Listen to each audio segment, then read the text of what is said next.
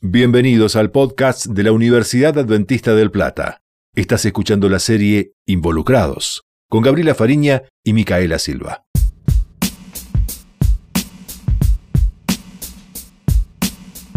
El sitio comunicarseweb.com hizo referencia hace un tiempo a los impactos del COVID-19 en la industria del reciclaje.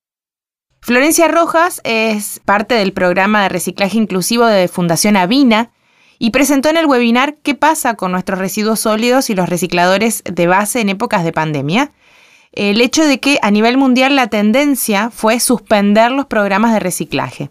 Algunos programas de recolección de residuos continuaron funcionando, pero se dejó de lado la actividad de separación. Y esto trae consecuencias de triple impacto. Por un lado, económicas, relacionadas con el ingreso que tienen los recicladores de base. También impactó en el reciclaje, porque sin los recuperadores de base que puedan recuperar los materiales, no puede avanzar la industria. Y esto provoca un retroceso en el cambio de paradigma que se venía transitando hace algunos años, que es lograr pasar de una economía lineal a una economía circular. Desde la Organización de Naciones Unidas se emite un comunicado instando a los gobiernos a considerar la gestión de residuos como un servicio público urgente y esencial en el marco de esta pandemia. Esto busca minimizar posibles impactos secundarios sobre la salud y el medio ambiente, teniendo en cuenta que las medidas de gestión deben considerar todos los tipos de residuos, los domésticos, pero también los médicos y peligrosos. Estos incluyen las mascarillas, los guantes y otros equipos de protección infectados. En esta instancia es clave que individualmente podamos repasar los conceptos de reciclaje y la motivación para reciclar porque no es natural en nosotros como sociedad. Y lo tenemos a Micaela Silva, que es nuestra ecodoc. Ella está concluyendo su carrera de medicina aquí en la Universidad Dentista del Plata y tiene experiencia y viene a compartir con nosotros los conceptos y la motivación. Sí, yo creo que detrás de cada acto que hacemos es fundamental que tengamos información que nos pueda motivar a, hacer lo que hacemos justamente. Eh, bien, reciclar es reintroducir, es un proceso compartido mediante el cual los residuos se reincorporan a la naturaleza y a las cadenas de valor.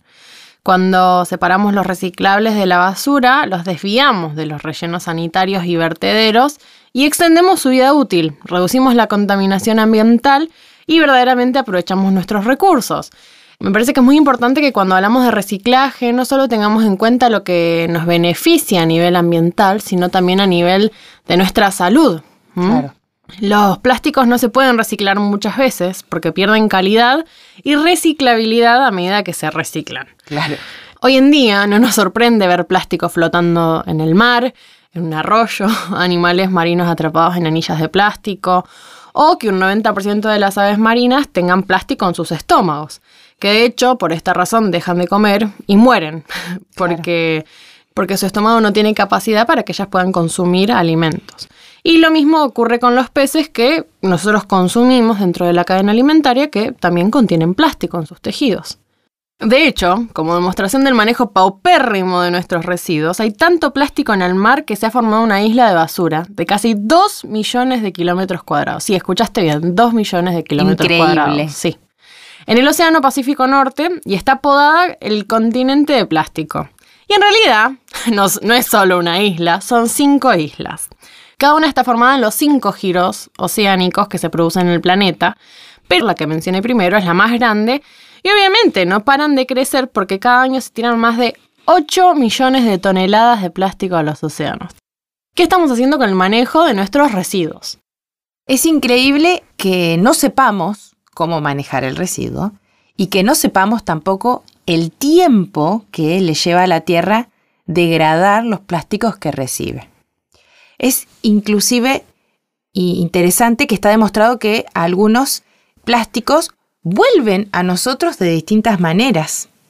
No nos damos cuenta, pero nuestros malos hábitos nos vuelven y nos impactan con enfermedades, con degradación de nuestro propio cuerpo.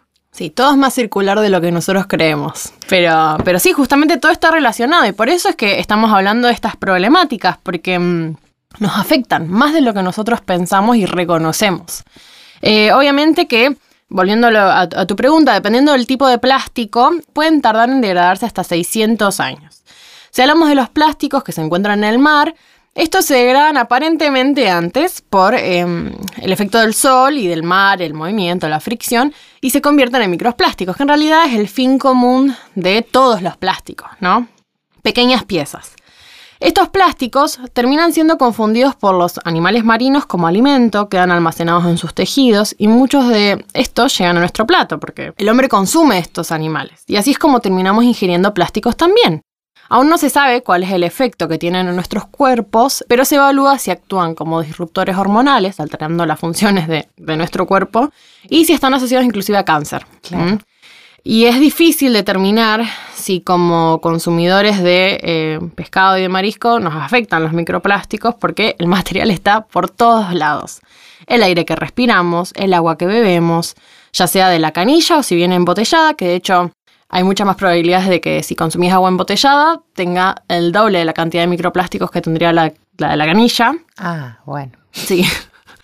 La comida que ingerimos, la ropa que vestimos, todo tiene microplásticos.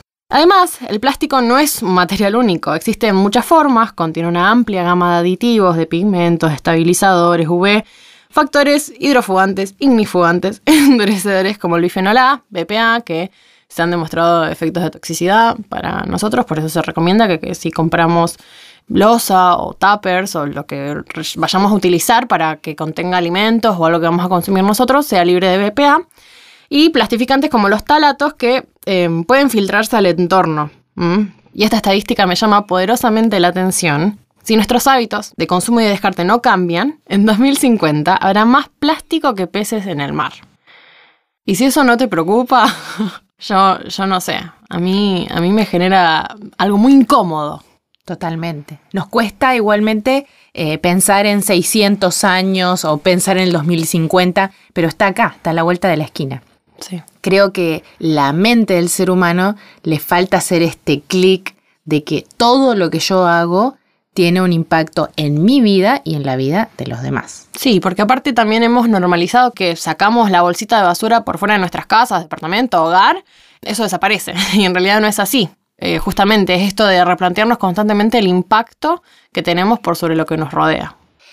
Volviendo también a los impactos eh, del COVID, relacionados a, esta temática, Comunicarse Web relata cómo distintos países deciden enfrentar la situación respecto a las medidas que planeaban aplicar antes de toda esta pandemia. En Nueva York, por ejemplo, la prohibición de las bolsas de plástico de un solo uso comenzó el primero de marzo, pero fue tan criticada esta medida debido al veloz aumento de casos positivos que el Departamento de Conservación de Nueva York decidió retrasarla. Por su parte, el estado de Maine votó posponer el inicio de la prohibición de bolsas plásticas en todo el estado hasta el año 2021. Vamos a ver qué pasa, si realmente pueden comenzar con eso. Viniendo más al sur, en Chile tuvieron que ser suspendidas las operaciones de, por ejemplo, Triciclos, que es una empresa que promueve el reciclaje y la separación de residuos, porque a diferencia de la recolección de basura tradicional, que consiste en manipular bolsas cerradas de basura y donde se pueden tomar precauciones, en la recolección de reciclables las medidas de prevención son más complejas. Las personas dejan sus residuos reciclables domiciliarios en los distintos puntos limpios y ahí el personal realiza esta separación del material y entra en contacto directo con envases que podrían estar contaminados, es lo que comenta Verónica de la Cerda, que es la CEO de la institución. Sí, que de hecho esto mismo em, ocurre un poco en Buenos Aires, ¿no? Que está más cerca de, donde nosotros nos encontramos. Eh, que también, debido al COVID, se ha parado todo el proceso de reciclaje. De hecho, los recuperadores que ya funcionan por parte del gobierno de la ciudad o empresas de recuperadores que funcionan autónomamente han detenido todo el proceso de reciclaje porque justamente al al hacer la separación manual de los residuos, porque no está automatizado el proceso, se complica mucho todo el proceso del reciclaje en sí. Totalmente. Y las repercusiones negativas sobre la conciencia ciudadana también peligran. Porque toda esta interrupción de las actividades de reciclaje además retrasan las acciones de educación, de concientización en separación y en reciclaje de los residuos que distintas instituciones ya tenían planificado. A largo plazo, esto va a causar impactos ambientales como por ejemplo el aumento del volumen de los productos que vayan al relleno sanitario. Y ya sería interesante poder comparar datos estadísticos de lo que fue el año pasado, de lo que es este año y de lo que va a ser el año próximo, porque realmente ahí se va a notar la diferencia. Otra cachetada al reciclaje y al medio ambiente es que, como medida de prevención del contagio, ha aumentado la demanda de materiales descartables y plásticos de un solo uso. Es entendible que si bien esto puede ser negativo para el mundo del reciclaje, es inevitable porque primero está la salud de los seres humanos. Sí, de hecho, em, también relacionándolo un poquito también a lo que es el tema económico, una forma de, incentivar el comercio, digamos, gastronómico eh, es con todo esto de mm, delivery, de que vamos y, nos llevamos algo, pero más que nada ahora es, el boom del delivery. Entonces justamente hay un montón de plásticos de un solo uso que se están utilizando mucho más que antes. Y esto también retrasa la disminución de consumo de plástico de un solo uso, así como también colabora al aumento del volumen del relleno sanitario. Totalmente es inevitable. Varias asociaciones de recicladores están demandando ser considerados como una actividad esencial y que se les permita seguir operando. Pero no solo como una medida para evitar que los residuos reciclables terminen mezclados con la basura, se contaminen y finalmente terminen en un relleno sanitario, sino porque permite la recuperación de materias primas que son indispensables para la fabricación de productos básicos como el papel, como el cartón, como el plástico, como el vidrio, entre otras cosas. Sí, a ver, una realidad es que el plástico no es el problema, el problema es lo que nosotros hacemos con él. El reciclaje de materiales es costoso, es complejo y muchas veces ineficiente, la mayoría de las veces. Claro. Em, y precisa el uso de energía y de otros recursos naturales. Hoy en día se calcula que solo el 10% de los reciclables se reciclan a nivel mundial. Es muy poco. Por eso el reciclaje debe ser siempre la última opción. Antes de reciclar, tenemos nuestras R's, rechazar, reducir y reusar o reutilizar. Es fundamental que podamos entender esto. Hay que tener en cuenta que la reciclabilidad de cada material es diferente. Hay materiales que bien separados se reciclan una infinidad de veces, como por ejemplo el vidrio o el aluminio. Por otro lado, materiales como el papel, el cartón y el plástico, que se reciclan pocas veces, van perdiendo su calidad y su reciclabilidad.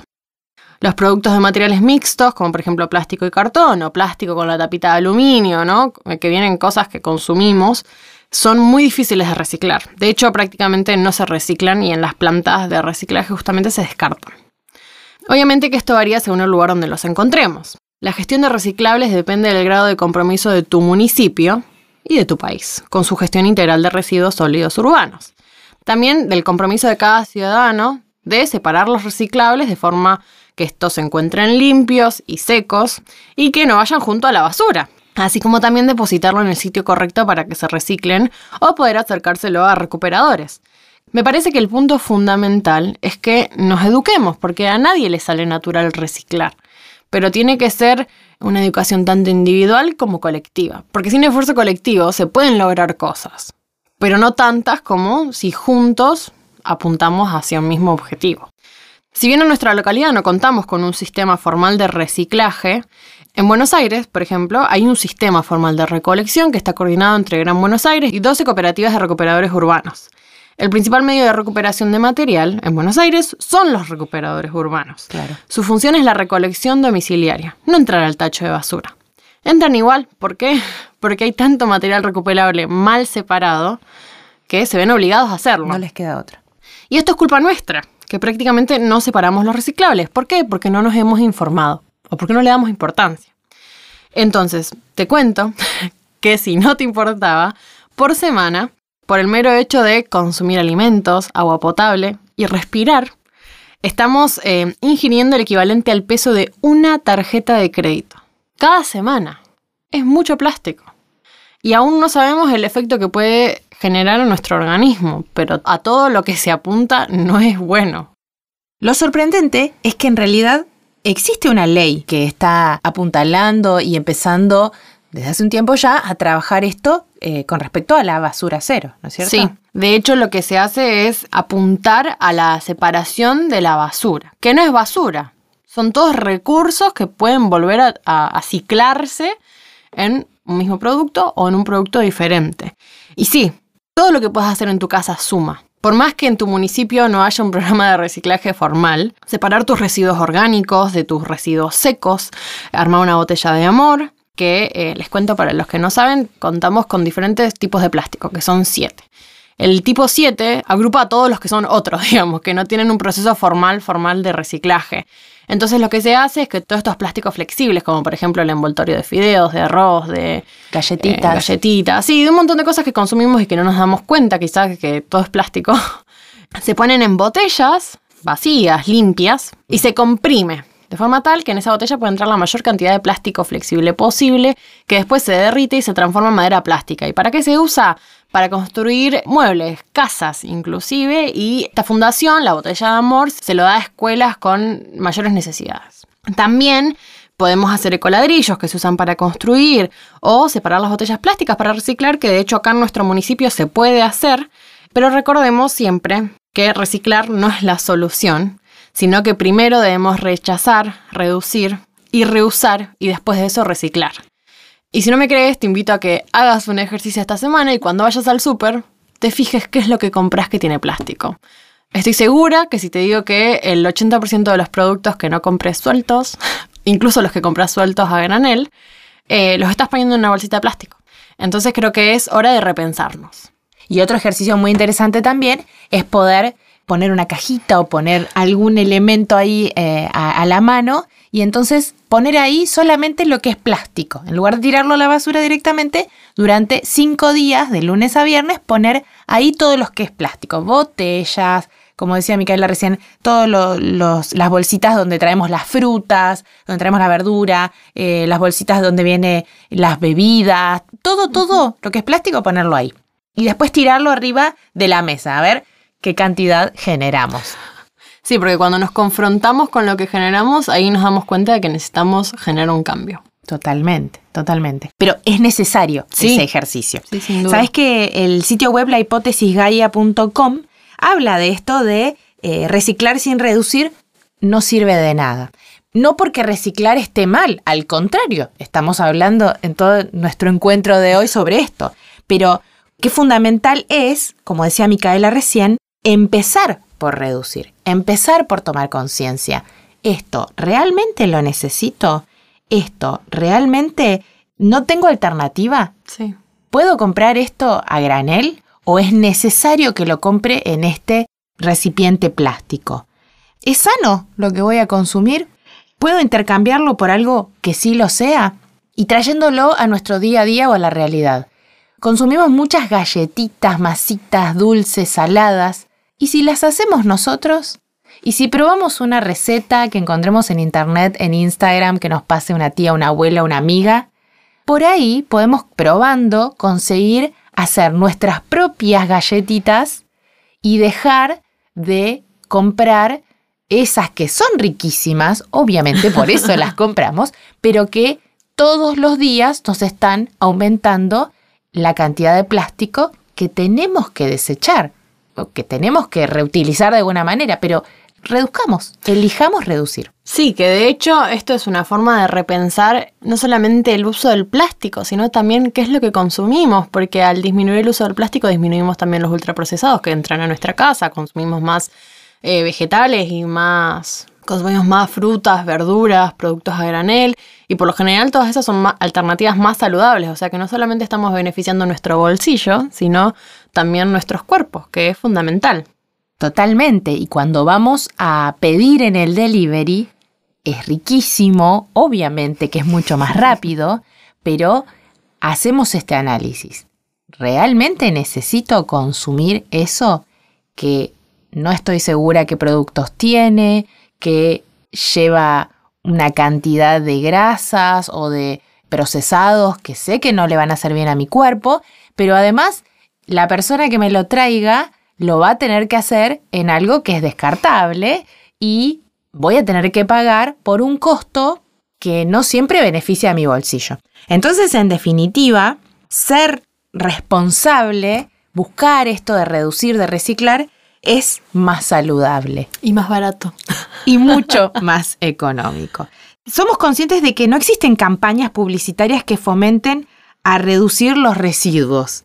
La publicidad pro reciclaje es muy poderosa y es necesaria y se hace en algunos lugares, pero si no va acompañada de campañas pro reducción, es peligrosa. Puede hacernos pensar que cuanto más reciclamos, más sostenible es nuestra vida. Y sin embargo, es justamente lo contrario, lo que veníamos diciendo. Sobre todo porque, a pesar de que nunca se habla de ello, el reciclaje también genera contaminación. No estamos diciendo que es malo, al contrario, estamos diciendo que es bueno, pero qué bueno sería evitar reciclar, inclusive. Fíjate, dimos vuelta este programa y te estamos diciendo reciclar es bueno, pero reducir es, mucho mejor. Anímate hoy a dar el primer paso. Sea un reciclador imperfecto, sea un vegetariano imperfecto, sé imperfectamente sustentable porque varios cambios conscientes, aunque sean imperfectos, son mucho mejores que ningún cambio en absoluto.